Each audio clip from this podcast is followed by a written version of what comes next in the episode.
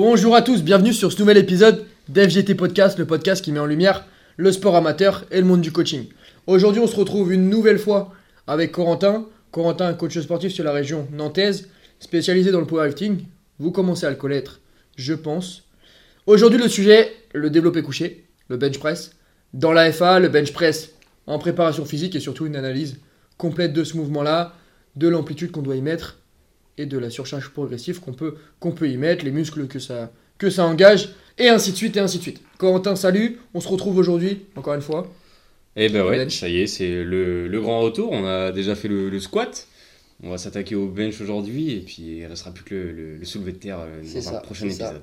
Euh, qu'est-ce que ça t'inspire, toi, le, le bench? Qu'est-ce que ça t'inspire Qu'est-ce que t'inspire ce mouvement-là si je te dis directement? Développé couché Tu penses à quoi? Ah, le développé couché, il m'inspire pas mal parce que en vrai, on a tous commencé un peu dans une salle de muscu euh, normale avant d'être powerlifter ou athlète. Euh, et je pense qu'on nous a tous déjà posé la question au moins une fois. Euh, salut, tu fais combien en développé couché? Jamais, moi. C'est vrai? Non. Bah en fait, je, je me dis, je sais pas trop à quoi sert cette question réellement, genre, mais bon, c'est, je pense que dans l'imaginaire un peu des gens, le, le bench press, tu vois, c'est un peu l'exo roi, genre, il faut pousser sur le bench press, tu vois. C'est ça. Je pense que c'est l'exercice qui est fait pour gonfler l'ego. Ouais. Et forcément, quand on commence la muscu, c'est qu'on a des problèmes d'ego. Euh, Là-dessus, on- non, mais c'est vrai. Moi, j'ai commencé la muscu, j'avais des problèmes de- d'ego. Euh, tout le monde qui fait un petit peu de muscu a ces mêmes problèmes-là. Et le premier mouvement qu'on connaît et qu'on va faire, parce que c'est sécuritaire, parce que c'est facile à mettre en place, euh, parce que tu as l'impression d'être d'être solide à soulever, à soulever ta barre, c'est le bench. Yep. Donc évidemment, c'est le mouvement roi, forcément, par, euh, par, euh, grâce à, parce que toutes ces conditions-là sont respectées. Mm. C'est un mouvement qui reste hyper, hyper facile pour tout le monde. En FA, c'est un peu euh, le mouvement qui à la traîne des trois, c'est celui qu'on aime le moins, Ouais, parce que bon, c'est celui sur lequel on met le moins lourd, en vrai, il va pas changer grand-chose sur notre total. Mm. Euh, réussir à choper euh, 5-10 kilos sur son bench, en vrai, c'est pas mal, alors que ça peut se faire plus facilement au de terre ou au squat. C'est vrai que c'est pas notre meilleur ami en force, mais bon, Dire- il- Directement, moi j'aimerais dire, c'est le, c'est le mouvement euh, qui d'approche est le plus facile, mais qui au final reste le plus compliqué parce qu'il y a forcément moins d'articulations qui sont engagées et on connaît la force euh, qu'on a dans nos membres, membres inférieurs qui fait que directement, moi je trouve ça beaucoup plus satisfaisant de faire un squat lourd plutôt qu'un bench, euh, un bench moyen quoi. Ouais, ouais, bah, comme tu l'as dit, hein, c'est un mouvement qui est assez technique. Au premier abord, comme ça, on peut se dire, bah, ça va, je vais juste descendre la barre sur ma poitrine et puis je remonte avec. Un peu comme on pourrait dire à un squat qu'on va juste descendre et puis remonter. Mais euh, non, non, il est vraiment euh, très technique. C'est pas pour rien que, euh, d'ailleurs, en, dans la Fédé de Force, on a aussi du, du DC only, donc du développé couché seul. C'est possible de faire des, des compétitions de développé couché seul. Alors là, c'est vraiment que t'es un péto casque. Alors non, non, t'abuses. non, non, là t'abuses. Non, non, en vrai, ça peut, non, ça peut être bien. Et souvent, il y en a aussi sur une, une seconde partie de la carrière, quand ils ont fait une carrière en FA et ils ont peut-être des petites douleurs, ça peut être au genou ou au dos, et ils apprécient de continuer de faire de la force sur du développé couché. C'est vrai que là, tu parles de douleur, en fait, moi je me rends compte que la plupart des blessures euh, en début en musculation sont aux épaules, Ouais. pour la simple et bonne raison que tout le monde fait, fait du coucher. Oui, oui, oui. Couché. Après, voilà, il y a besoin de faire la surcharge euh, correctement, de prendre le temps comme tout. Mais effectivement, on brûle peut-être plus facilement des étapes au développé couché qu'au squat. Quoi. Bien sûr, bien sûr. Parce que directement, il y a moins d'appréhension à faire un coucher euh, chez les débutants que faire un squat ou faire un soulevé de terre. Analyse bioméca Hmm. Qu'est-ce que tu peux nous dire sur ce mouvement? Bah, le développé couché, globalement, donc on va être sur une flexion-extension de coude, accompagné avec une euh, flexion-extension donc euh, d'épaule. Biomécaniquement, tu pourrais appeler ça une antépulsion et slash une rétropulsion d'épaule si tu veux. Mais pour faire simple, euh, voilà, globalement, Ouais, très simplement. on va démarrer bras tendus avec la barre euh, au-dessus du regard. On va venir fléchir les coudes pour venir déposer la barre donc, euh, au niveau de la poitrine. Et ensuite, on pousse pour sortir la barre de la poitrine et retendre les bras au-dessus du regard, quoi, globalement. Donc simple. Ouais, Une flexion, une extension. Ouais, ouais, ouais. Euh, forcément, là, si on parle encore une fois de compétition, nos 5%, pour- nos 5% on a parlé dans le podcast sur, sur le squat, les 5% qui font de la compète, quelles sont les, les règles à respecter en compète là-dessus? Ouais, bah là, t'as vu, j'ai abordé ça directement en disant on dépose la barre sur la poitrine, ce qui n'est pas toujours le cas d'ailleurs euh, quand on cherche de l'hypertrophie. Tu verras beaucoup en salle de sport euh, des gens qui vont s'arrêter un petit peu avant euh, les pectoraux, qui vont pas venir les toucher. Donc nous, en tout cas, euh, en force athlétique, donc on a euh, une obligation de venir toucher la poitrine, et je dirais même plus que ça, on doit s'arrêter sur la poitrine, euh, puisque du coup, donc, une fois qu'on a sorti la barre des supports et qu'on a les bras tendus, on attend la commande de l'arbitre qui nous indique qu'on peut descendre la barre au niveau de la poitrine. Et une fois que la barre est en contact de la poitrine, on doit attendre aussi le signal de l'arbitre qui va nous dire presse pour pouvoir sortir la barre de la poitrine. Et une fois qu'on est euh, coude tendu, il va nous donner le signal de rack pour redéposer la barre euh, sur les supports. Donc il faut vraiment faire une pause euh, sur la poitrine, montrer qu'on est en maîtrise de la charge. Quoi. La pause en général dure combien de temps? Alors, euh, officiellement, la règle, c'est que la pause dure euh, le temps de la stabilisation. C'est-à-dire que s'il y a encore du mouvement sur ta poitrine, euh, c'est-à-dire que si la barre elle bouge entre droite et gauche, et ben en fait, on va attendre que tu aies stabilisé la barre Ok. pour te donner l'ordre. Donc ça, c'est la règle. En général, nous, on a tendance à s'entraîner avec une seconde de pause. Ouais. On considère que c'est euh, la norme euh, sur laquelle tu arrives à stabiliser ta barre et repartir par la suite. Même si officiellement, tant que c'est pas stable, euh, tu peux rester en bas. Très bien. Bon, après, c'est une maîtrise de charge toujours. Ouais. Un tempo qui va être, euh, qui va être régulier aussi. euh, on pourrait parler d'engagement dorsaux Ouais, carrément. euh, sur, sur la phase excentrique, justement pour, pour avoir une meilleure poussée. Hmm. En termes de respiration, pareil, on sait que sur le. On n'en a pas parlé dans le, dans, le, dans le podcast sur le squat. Il y aurait Si tellement de trucs à dire aussi. C'est ça. Si on en parle sur le mouvement du soulevé terre, je pense que c'est plus intéressant d'en parler. Mhm. Parce que c'est directement plus, euh, plus instinctif. La, la respiration sur le, sur, le, sur le bench, toi, comment tu, tu conseilles aux gens de respirer là-dessus? Bah, nous, en, en force athlétique, euh, on utilise donc, euh, euh, beaucoup de, de, de bracing, donc qui vont être en fait des phases d'apnée sur lesquelles on ne va pas respirer. En fait, on va respirer avant la rep. Et la rep en elle-même, on va la faire en, en apnée. Et sur l'effort, ensuite, quand on va repousser la barre, c'est là qu'on va expirer une partie de notre air. C'est important de, de, de, faire la, de faire une partie de la rep en apnée, donc l'excentrique, la descente. Parce que euh, l'objectif, en fait, c'est d'avoir un caisson qui est bien solide. Ce qu'il faut comprendre, c'est que globalement, pour exprimer de la force, il faut être stable. Tu peux pas exprimer ton plein potentiel de force si t'es pas stable. C'est-à-dire que ça viendrait. euh, enfin, personne n'aurait l'idée de faire un max euh, au squat, par exemple, sur des beaux yeux de kiné, tu vois. Ça serait ridicule parce que c'est beaucoup trop instable. C'est pareil dans tous les sports. Si on parle un petit peu en boxe, euh, moi qui ai commencé la boxe récemment, si tu veux euh, développer un maximum de puissance sur un coup, sur un jab ou sur, sur un cross, faut être stable dans tes appuis, Ouais. forcément, mais c'est pareil dans tous les sports. Ouais, donc Euh, voilà, donc pour ces raisons-là, bah, on, a besoin d'avoir un caisson donc bien rigide. Donc euh, ça passe en partie par la respiration, ça passe aussi par l'engagement des dorsaux, euh, comme tu viens d'en parler, et puis par l'ancrage des pieds dans le sol aussi. Voilà. Pour parler un petit peu d'ancrage des pieds, Mm. euh, on peut s'imaginer, encore une fois, on voit des gens en salle qui décollent les pieds, Mhm. qui croisent les pieds encore pire, en, en les ayant décollés. Alors ça, c'est c'est vraiment... Ça me, ça me fend le cœur quand je vois ça.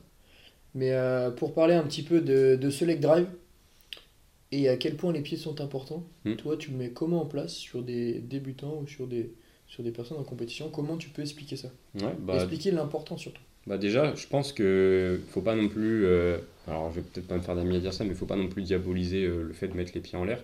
Euh, pour, si, pour, pour certaines personnes, par exemple, bah, il va y avoir des soucis, par exemple, sur, euh, sur une, une lordose, euh, une hyperlordose, euh, donc une hypercambrure euh, au niveau du bassin qui peut euh, provoquer des douleurs.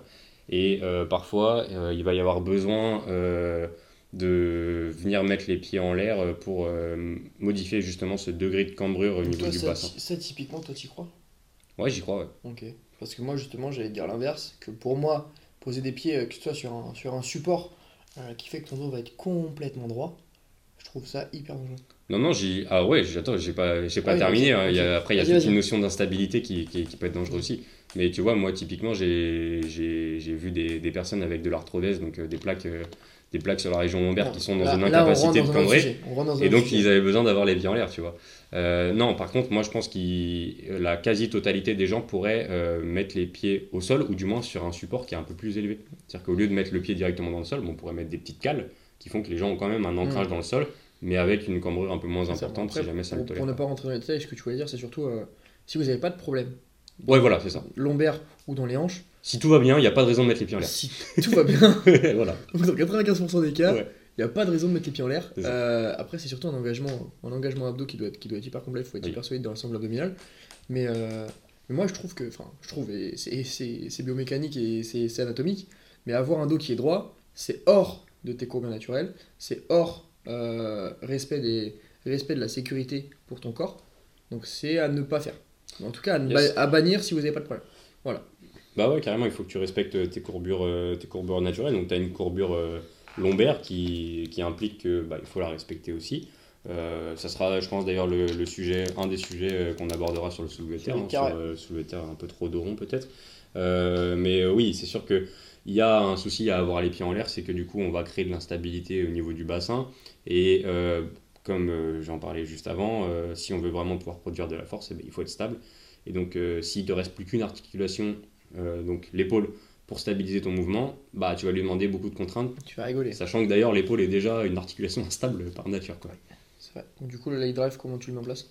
Leg drive, donc euh, bah, pour ça, il faut que tu aies les, les, pieds qui soient bien ancrés dans le sol. Euh, ce qu'on a tendance, tu vois, à conseiller, par exemple, c'est de ne pas euh, venir écraser les fessiers sur le banc.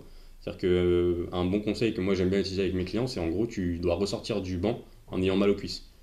Si tu ressors du banc en ayant mal aux cuisses, en étant congestionné des quadriceps, mm. c'est que globalement, pendant, ton, pendant tes reps, bah, tu as bien été en tension au niveau de ton leg drive, tu as bien poussé pour être bien stable. C'est pour ça que souvent, beaucoup de personnes, sur, un, sur un bench, se plaignent d'avoir des crampes en bas du corps. Ça déjà arrivé Ouais, ça peut, ouais, cramper au niveau du fessier, ouais, en fonction, ouais, ça peut arriver des fois. Ça, c'est souvent un des facteurs limitants sur un, sur un bench. Si tu mets vraiment un bon leg drive, euh, une crampe pendant que tu es, en phase excentrique, oui. ça fait tout drôle. Oui, oui, ça fait tout drôle, c'est sûr. Moi, ça m'est déjà arrivé une fois, honnêtement. je, veux bien éviter d'en, avoir une. Oui. Euh, ça, ça, surprend toujours. Mais un bon leg drive, c'est forcément euh, en bas du corps qui est engagé. C'est important. Et toute la force, si toute la force part des pieds pour aller vers les épaules, et ainsi de suite, directement, on est, on est, on est en stabilité et euh, ça décuple la force de, mmh, ouais, c'est important. de 50% au moins. Au moins, au moins. Mmh. À savoir que d'ailleurs, euh, aussi, euh, avant qu'on aille plus loin, si tu veux, nous on utilise aussi des variantes sur, le, sur le développé couché. Par exemple, c'est ce qu'on appelle le Larsen Press, donc qui est en fait un développé couché avec les pieds qui ne sont pas en contact du sol, mais pour autant les pieds ils sont pas en l'air, tu vois, genre on, on garde la. Les jambes sont tendues et. Ouais, voilà, on garde la même position de dos et de hanche, mais simplement au lieu d'avoir le pied qui est au sol, bah, en fait on va faire une sorte de leg extension pour que le pied ne soit pas au sol, mais notre position est tout comme. Donc tu vois, il, mm. existe aussi des alternatives. Euh. justement, l'intérêt de ce, mouvement-là? Bah ça, nous on l'aime bien si tu veux, comme ça ça nous permet, un, de bosser la stabilité, comme je te disais, vu qu'on va supprimer des appuis au sol, bah, il va y avoir un besoin de stabilité euh, et de gainage. Et euh, le deuxième, c'est de pouvoir faire un renfort un peu plus spécifique au niveau du du corps, parce que naturellement, on va mettre un petit peu moins lourd. Et ça va être euh, plus intéressant, euh, plus challengeant pour euh, les pecs et les triceps notamment. Tu sais que moi, typiquement, j'ai fait du Larsen Press il y a. Alors là, on est en septembre, il y a allez, moins d'un an, mhm. quand j'étais en grosse, en grosse prise de masse et également en prise de force, je voulais prendre un petit peu en force sur mon bench. J'avais un objectif de bench à 130, mhm. que j'ai jamais réussi d'ailleurs. non, que j'ai, que j'ai pas encore réussi. Voilà, tu l'as pas encore tenté, c'est pour ça. Que j'ai pas encore essayé, je suis à 115 et je suis bloqué à 115. Et je me suis rendu compte, quand je faisais mon Larsen Press, euh, j'avais un Larsen Press en 5x5 peut-être à, 95 kg. Et j'avais un bench en 5x5 à 100 kg. Ouais. Ok, enfin 95, 100 kg. Conclusion. Conclusion, leg drive dégueulasse. Euh, pour moi, si j'ai un bon leg drive, et là-dessus je vais t'appeler, si j'ai un bon leg drive, je t'appelais 130 euh, en décembre. Bon, bah, Sauf que je l'ai dit là, je sais qu'il y a certaines personnes. Dans le podcast, Je sais que je l'ai dit là, et il y a certaines personnes qui vont écouter avec qui j'avais parié. Ils ont pris des notes? Bon, là, ils vont prendre des notes, c'est sûr, c'est sûr. Et ça, ça va finir en... sur TikTok ou je sais pas où. Mais euh, j'ai, enfin, la personne avec qui j'avais fait ce podcast là, Hugo, avec qui je m'entraînais, lui qui a réussi les 130. Ah, c'était, la... ouais. Et c'était la première personne qui a réussi les 130. Euh... Non, c'était quoi déjà? On ne devait pas se couper les cheveux. Ok. Tant qu'on réussissait pas la barre. Ok. Autant dire que de octobre à décembre, je me suis pas coupé les cheveux. Jusqu'au bout d'un moment où j'ai complètement déraillé et je me suis dit c'est bon, j'y arriverai jamais. J'étais chez le coiffeur, je me suis coupé les cheveux. je me suis fait incendier de tous les noms. Là, cette année, je recommence. Et j'y arrive. C'est bien. Et je l'ai dit là. C'est bien. Je l'ai dit ici. Et bien maintenant que c'est dit, je crois en toi. Les 130, c'est pour cette année, mais par contre, ça passe par un bon leg drive. voilà, ça c'est. Euh, c'est pour finir sur la F1, on finira là-dessus. Euh, maintenant, si on parle de la préparation physique, forcément, encore une fois, si on a ces 5% là de powerlifter, euh, de powerlifter, oui, excuse-moi, j'ai oublié le pontage. T'as oublié le pontage. Je vais parler du pontage. Ouais, je, je lui ai fait un petit signe parce qu'il fallait qu'on parle du pontage. Je parlais du leg drive, j'étais lancé sur, sur les 45% de, des personnes en salle. Euh, mais le, pontage. Pontage. Pontage. Il y, a ah des, il y a des limites au pontage? Bah, Il y a des limites. Euh, c'est vrai qu'il y a un point sur lequel on n'avait pas, on pas abordé euh, en parlant des compétitions, mais en fait, maintenant c'est nouveau, mais il y a un petit peu comme sur le squat, c'est-à-dire qu'il y a une certaine amplitude de mouvement à avoir, une certaine depth, où globalement donc, le coude doit venir au minimum s'aligner avec le centre de l'épaule.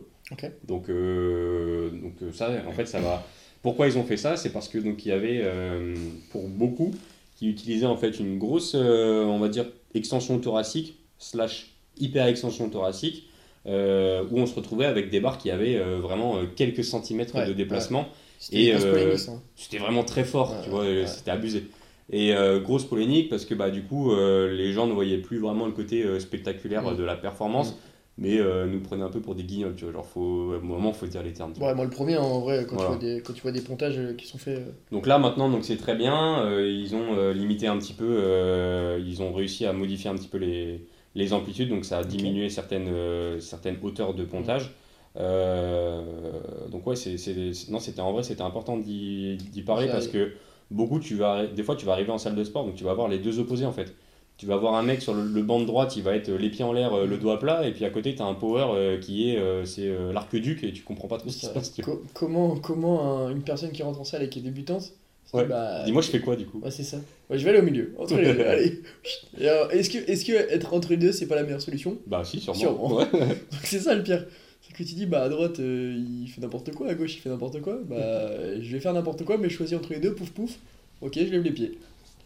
C'est ça, délire. Mais du coup, ouais, le pontage, euh, moi j'avais entendu certains athlètes qui avaient perdu plus de, plus de 10-15 kilos sur leur bench. hein. Ouais, ouais, ça peut. euh, Alors, ça concerne pas la majorité des gens, mais effectivement, je pense que euh, pour certains, ça leur a rajouté des bons centimètres et il y a besoin de repasser par toute une phase d'adaptation pour pouvoir remettre un peu plus de charge. C'est ouais. toute, toute une technique qui change. ouais. Mhm. Donc euh, le pontage hyper important, le leg drive. C'est bon? On peut Ouais, passer- c'est bon, on peut passer à la PP. Oui. Ok. J'avais oublié ce point-là qui est quand même super important. Euh, mais ça, c'est nos 5%. Les 5% de powerlifter. Si on reprend les mêmes pourcentages que pendant le squat, 5% de powerlifter. 45% de personnes qui vont en salle. On peut se dire ça. Mhm.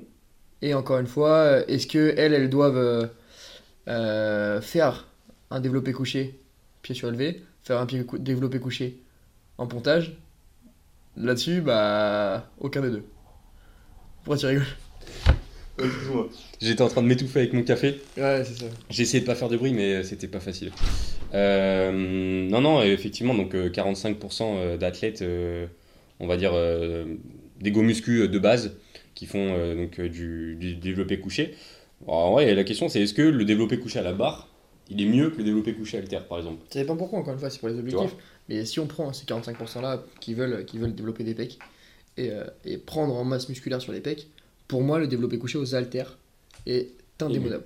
Ouais, ça se mais tient. Et le développé couché à la barre, pas à bannir, mais euh, c'est que euh, en termes de rapport euh, blessure et, et comment et, et résultat, pour moi, on n'est pas, on n'est pas sur un bon rapport euh, résultat-blessure. Ouais, bah, comme on parlait sur le squat, pour l'hypertrophie, tu vas avoir plusieurs choses à prendre en compte. Donc la tension mécanique, par exemple, où euh, on va avoir une plus grande amplitude sur le développé couché halter. Mm. Donc c'est plus intéressant, on va plus stresser euh, le muscle en lui-même, on va aller chercher plus d'excentrique. Mais par contre, je pense qu'un point qui est en faveur du développé couché à la barre, c'est la surcharge progressive.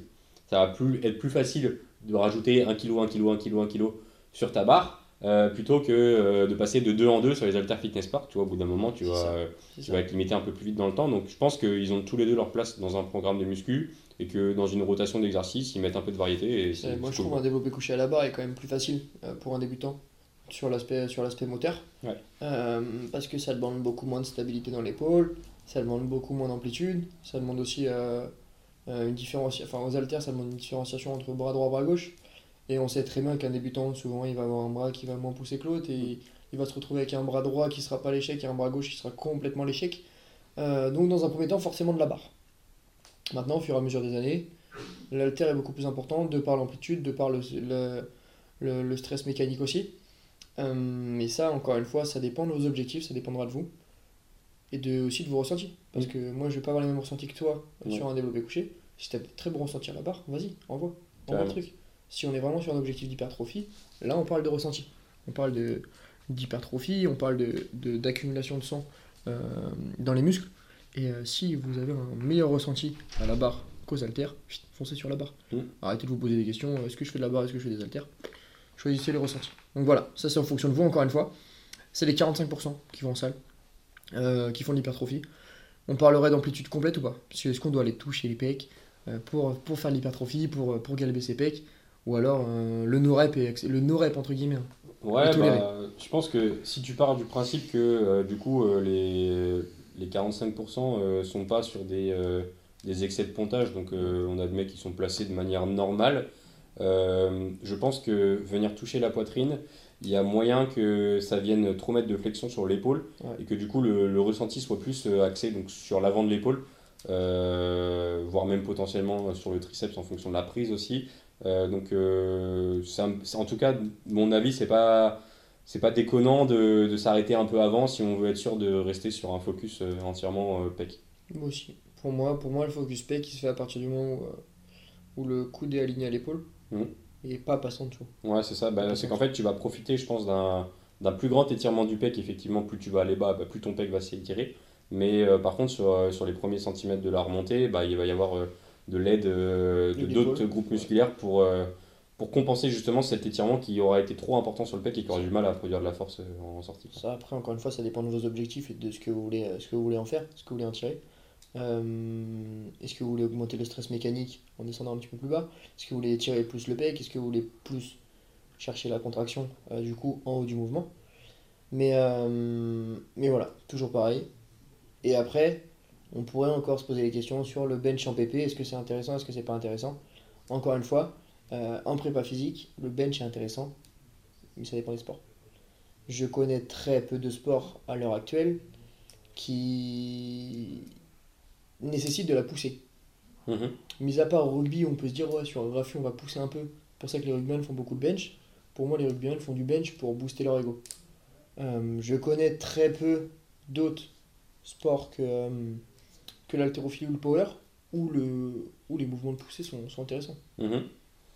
Bah, après, c'est vraiment un peu plus euh, ton domaine, mais je pense que en fait, euh, le, la, la poussée en elle-même euh, dans les, dans les sports collectifs, on va dire, Mm. même si les sports individuels ont aussi de la poussée, je pense que le, le prisme sur lequel il faut l'aborder, c'est plus la synchronisation du bas vers le haut. C'est-à-dire que ça va plus être un- intéressant de, de maîtriser un pattern de poussée général sur le, le corps en lui-même plutôt que vraiment sur le haut du corps en, en l'isolant. C'est ça.